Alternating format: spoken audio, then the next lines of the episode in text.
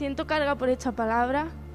No tengo ni idea por qué me la ha dado, pero Dios sabe lo que hace, es algo profundo yo no conozco lo profundo, pero sé que Dios sí conoce lo profundo. Así que voy a hablar rápido.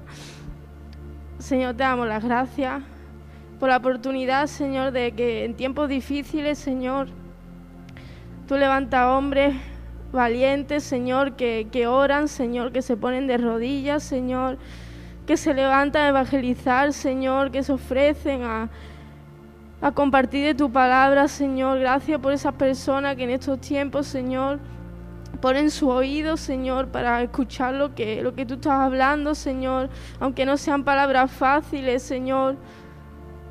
Gracias por lo que tú estás haciendo, Señor, porque aunque no lo veamos, aunque no lo sintamos, Señor, así sabemos que todo está obrando para bien, Señor, que toda prueba viene, Señor, para construirnos, Señor, para fortalecernos, Señor. Aunque parezca que, viene a quitarnos la fuerza, en realidad tú nos la estás dando, Señor. Y te damos gracias, Señor, porque sabemos que vamos a ver la victoria, Señor, al final de, de este tiempo, Señor, de esta lucha, Señor. Sabemos que en ti Contigo tenemos la victoria, Padre, y que veremos lo sobrenatural, Señor, en cada vida, en cada área, Señor, en cada detalle, Señor, aunque por muy pequeño que sea, Señor, porque queremos decirte sí, Señor, queremos levantarnos, Señor, y queremos derribar, Señor, toda obra de enemigo en tu nombre, Padre. Amén. Ahora estoy más tranquila. Pues la palabra que, que traigo hoy la he titulado El poder del arrepentimiento. Y me gustaría hablar de, una parábola, la parábola de los dos hijos. Trata de un hombre, ¿no? Que como bien dice tenía dos hijos. Y este hombre representa a Jesús y estos dos hijos representan a dos clases de personas.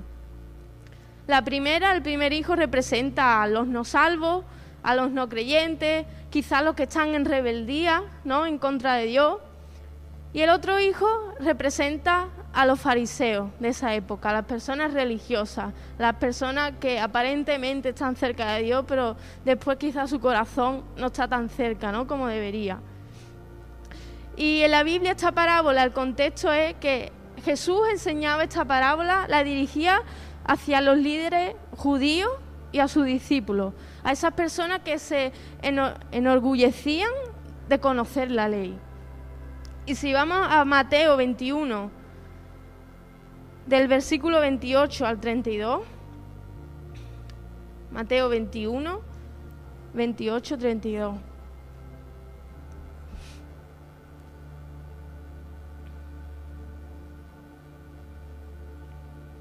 Dice, pero, ¿qué os parece? Un hombre tenía dos hijos, y acercándose al primero le dijo, Hijo, ve hoy a trabajar en mi viña. Y respondiendo él dijo, No quiero.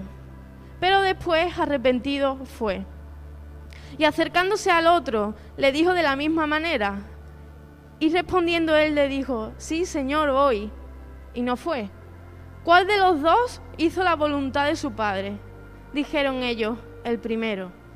Jesús le dijo, de cierto os digo que los publicanos y las rameras va delante de vosotros al reino de Dios. Porque vino a vosotros Juan en camino de justicia y no le creísteis, pero los publicanos y las rameras le creyeron. Y vosotros, viendo esto, no os arrepentisteis después para creerle. Es fácil, es sencillo. Y aquí había dos hijos. Uno que le dice, no quiero, pero después lo hizo. Y otro que, dijo, sí, Señor, encima, Señor, mi Señor, sí, pero después no hizo nada. ¿Y quién aquí en esta historia hizo la voluntad del Padre? Muchos al ver esta historia dice, el que dijo sí, Señor, ¿no? Se estaba disponiendo a su Señor. Y Jesús dice, el primero, el primer hijo fue el que hizo la voluntad de Dios. ¿Y por qué? Porque hizo la voluntad de Dios a pesar de haberse negado. Y me gustaría que analizáramos el corazón, la actitud, lo que había en el corazón de estos dos hijos. Y quiero empezar por el segundo, para así poder terminar por el primero, para terminar eh, con el hijo que realmente hizo la voluntad de Dios. Pero también es necesario mirar al segundo hijo. Y el segundo hijo era aquel que llamaba a Dios su Señor. Este hijo, como he dicho, representaba a los fariseos, a aquellos que hacían ceremonias, iban al culto para ser vistos, aquellos que llevaban una vida eh, en la que los demás les pudieran llamar que eran cristianos, ¿no? Presumían de, saber toda la ley. Aquellos que, oraban, que la gente le veía orar, aquellos que, que decían, decían amar y obedecer a Dios, aquellos que supuestamente decían que sabía discernir el bien del mal, pero luego no eran lo suficientemente espirituales como para discernir y creer en Juan el Bautista, en ese mover de Dios. No eran capaces de discernir espiritualmente con todo lo que sabía, lo que Dios estaba haciendo en ese momento. No creyeron en Juan el Bautista, que era esa voz que clamaba en el desierto, esa profecía cumplida, anunciando la venida de Jesús. Estas personas se autojustifican y creen que son justos y fieles a Dios, creen que están cumpliendo con Dios, pero en realidad solo está alimentando su ego, su yo, su apariencia, viviendo en sus propias mentiras de religiosidad. ¿Y qué había en su corazón? ¿Qué había en el corazón de este hijo? Lo primero que vemos es hipocresía. Y la hipocresía es fingimiento de cualidades o sentimientos contrarios a los que verdaderamente se tienen o experimentan. Y muchas veces todos podemos caer, yo también, actuamos como este hijo, con hipocresía, porque muchas veces fingimos. Este hijo dijo, sí Señor, voy, y luego no fue. Y muchas veces podemos encontrarnos en la, misma situación en la que decimos, sí Señor, voy a obedecerte, sí Señor, voy a ir, sí Señor, voy a hacer esto, voy a cumplir lo que, lo que me has dicho. Y luego se nos olvidó. Y creemos nuestra propia mentira de, de fariseo, de que yo le he respondido bien a Dios. Nos acordamos solo de que le he dicho sí, Señor, de que le respondimos, pero después no nos acordamos de que al final no hemos hecho nada.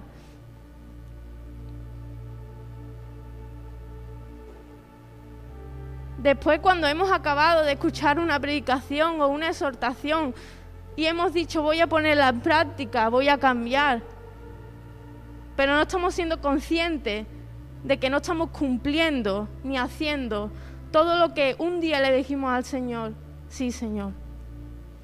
Y por eso muchas veces somos hipócritas. Y fingimos y mentimos, intentamos aparentar y luego no, no hacemos nada.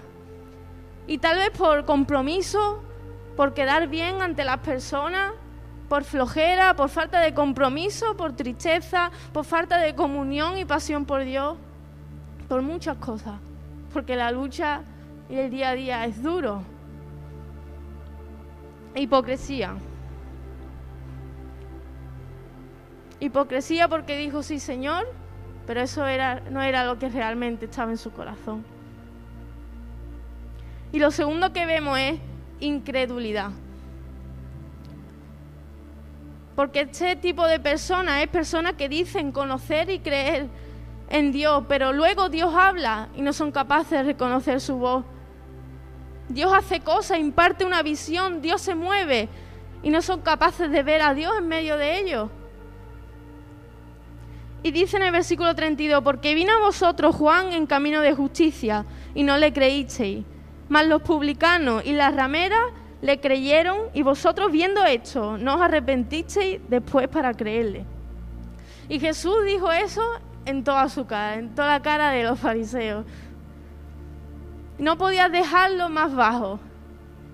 Los estimaba a un nivel más bajo que las rameras, que los publicanos, personas que ellos consideraban como traidores. Y ellos vieron en sus propios ojos las vidas cambiadas de, los publicanos, de las rameras, con sus propios ojos vieron cómo esas vidas eran cambiadas a causa del Evangelio, de la proclamación de Juan, pero no creyeron, no veían a Dios en medio de ellos.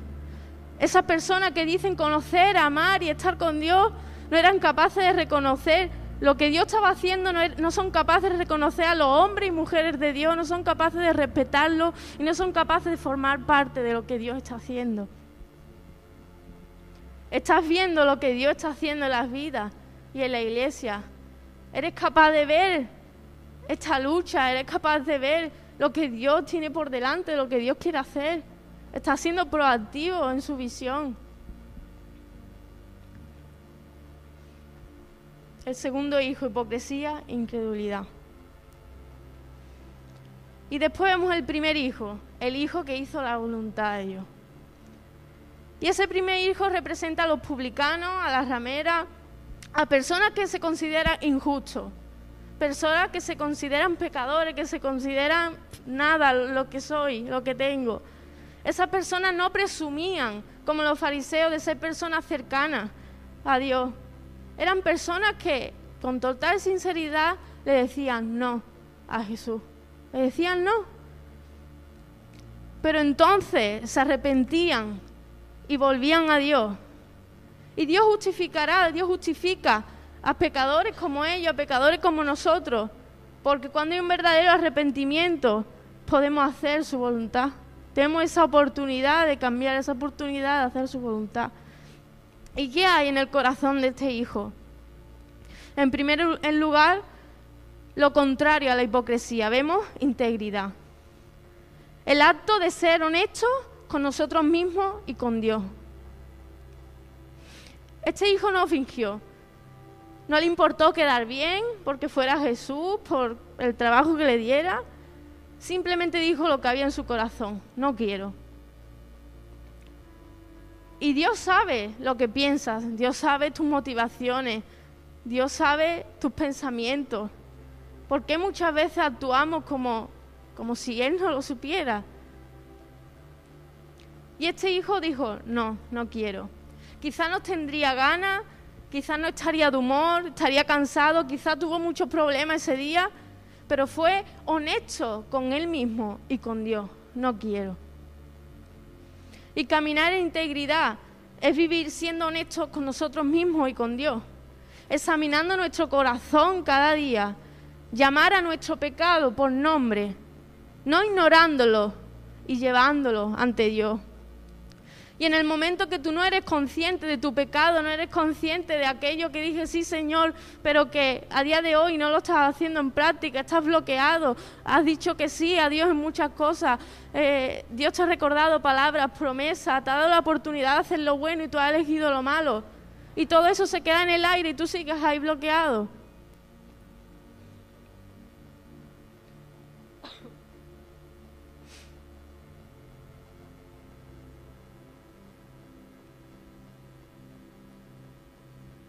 No somos íntegros cuando intentamos vivir de una manera contraria a lo que realmente hay en tu corazón.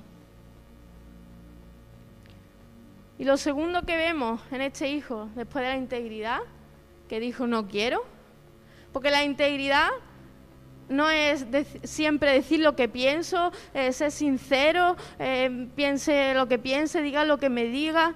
No, eso es rebeldía. Integridad es ser honesto con nosotros mismos y con Dios. Porque esa integridad muestra vulnerabilidad, muestra eh, que estás dispuesto a, que el Espíritu Santo eh, hable a tu vida y te conduzca al arrepentimiento. Arrepentimiento, se arrepintió. Este hijo dice que habló mal, pero se arrepintió. Y Juan, ¿no? que decían que, que venía predicaba que prepararan el camino al Señor, que se arrepintieran de sus pecados. Arrepentimiento. Y hoy en día no hablamos mucho de esa palabra. Sé que no nos gusta hablar de esa palabra, pero Dios no nos dice, no encontramos ningún sitio donde nos dice, cambia un poquito tu manera de vivir para, para que me agrade, no un poco más. Intenta tomar las decisiones un poco más correctas. Elige bien has hecho un poquito mejor, no, sino que te dice, arrepiéntete, vuélvete a mí, porque el reino de Dios se acerca. Pero vivimos en un tiempo donde las personas quieren las bendiciones de Dios, quiere cambiar, quiere dar un paso más sin arrepentimiento. Incluso quiere que Dios los disculpe o que Dios los bendiga o que cubra las consecuencias de su pecado sin que Dios realmente se ocupe del pecado que causó las consecuencias. Lo voy a repetir otra vez porque yo me lo repetí muchas veces.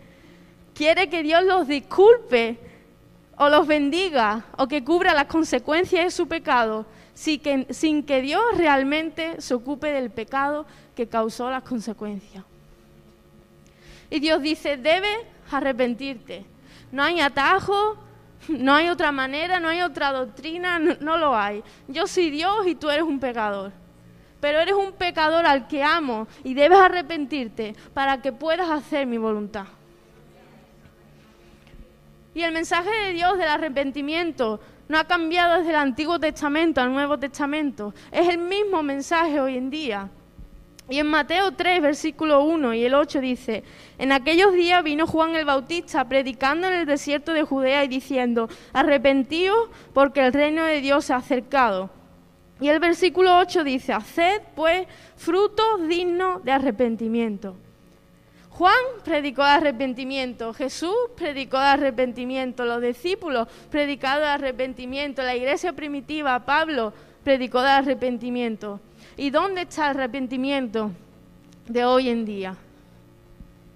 Y quiero repetir el versículo anterior que dice, haced pues frutos dignos de arrepentimiento. Porque podemos creer todo lo que queramos, podemos decirle a Dios todo lo que queramos, pero vas a conocer tu creencia por los frutos de tu arrepentimiento. Tus acciones mostrarán si realmente tienes comunión con Dios. Tus acciones, tu fruto de arrepentimiento mostrará si realmente estás arrepentido, si realmente quieres hacer la voluntad de Dios. Y lo último que vemos es integridad, arrepentimiento y lo último, como hemos dicho, acciona. Este hijo mostró fruto de arrepentimiento. Se arrepintió y accionó. Se arrepintió y fue. Se arrepintió y comenzó a hacer la voluntad de Dios. No dice que se, que, se arrepintió y dijo, bueno, al siguiente día voy. No dijo se arrepintió y, bueno, voy a intentar hacer algo para que se le pase el enfado. No se arrepintió intentó hacer algo para solucionarlo y tapar el agujero. No, sino que se fue completamente ligero a hacer lo que su padre realmente le había pedido. No a su manera, no cambiando un poquito, no, se fue a hacer lo que su padre le había dicho. Y Jesús mismo dijo, quien no tome su cruz y me siga, no puede ser mi discípulo. Jesús, en otra, Jesús dijo a Pedro, echa tu red y sígueme. Y si nos damos cuenta, siempre hay algo que tenemos que hacer. Debemos creer, pero siempre hay algo que Dios nos pide. Porque no basta solo con creer, hay algo que tenemos que hacer. Como este segundo hijo dijo, pero hacía falta hacer algo. Coge tu cruz, suelta tus redes, suelta aquello que no te está dejando amar, aquello que no te está dejando servir, que no te está dejando obedecer, aquello que está arruinando quizá tus relaciones, tu ministerio. Suelta tu falta de obediencia, tu orgullo, tu rebeldía, el control. Integridad, arrepentimiento y acción. Y para concluir, ninguno de los comportamientos de, de los hijos estuvo bien, ninguno. El primer hijo se equivocó en negarse a su Señor diciendo no quiero, y el segundo se equivocó en sus acciones. Y todos aquí nos podemos reflejar en que todos nos equivocamos, como hicieron ellos. Todos pecamos. Pero en medio de todo eso, Dios nos llama a ser íntegros con nosotros mismos y con Dios, a arrepentirnos realmente, y vivir un arrepentimiento diario, no dejando todo en el olvido. Porque si acumulamos, nos quedaremos bloqueados. Y por último, a accionar, que nos lleva a hacer su voluntad. you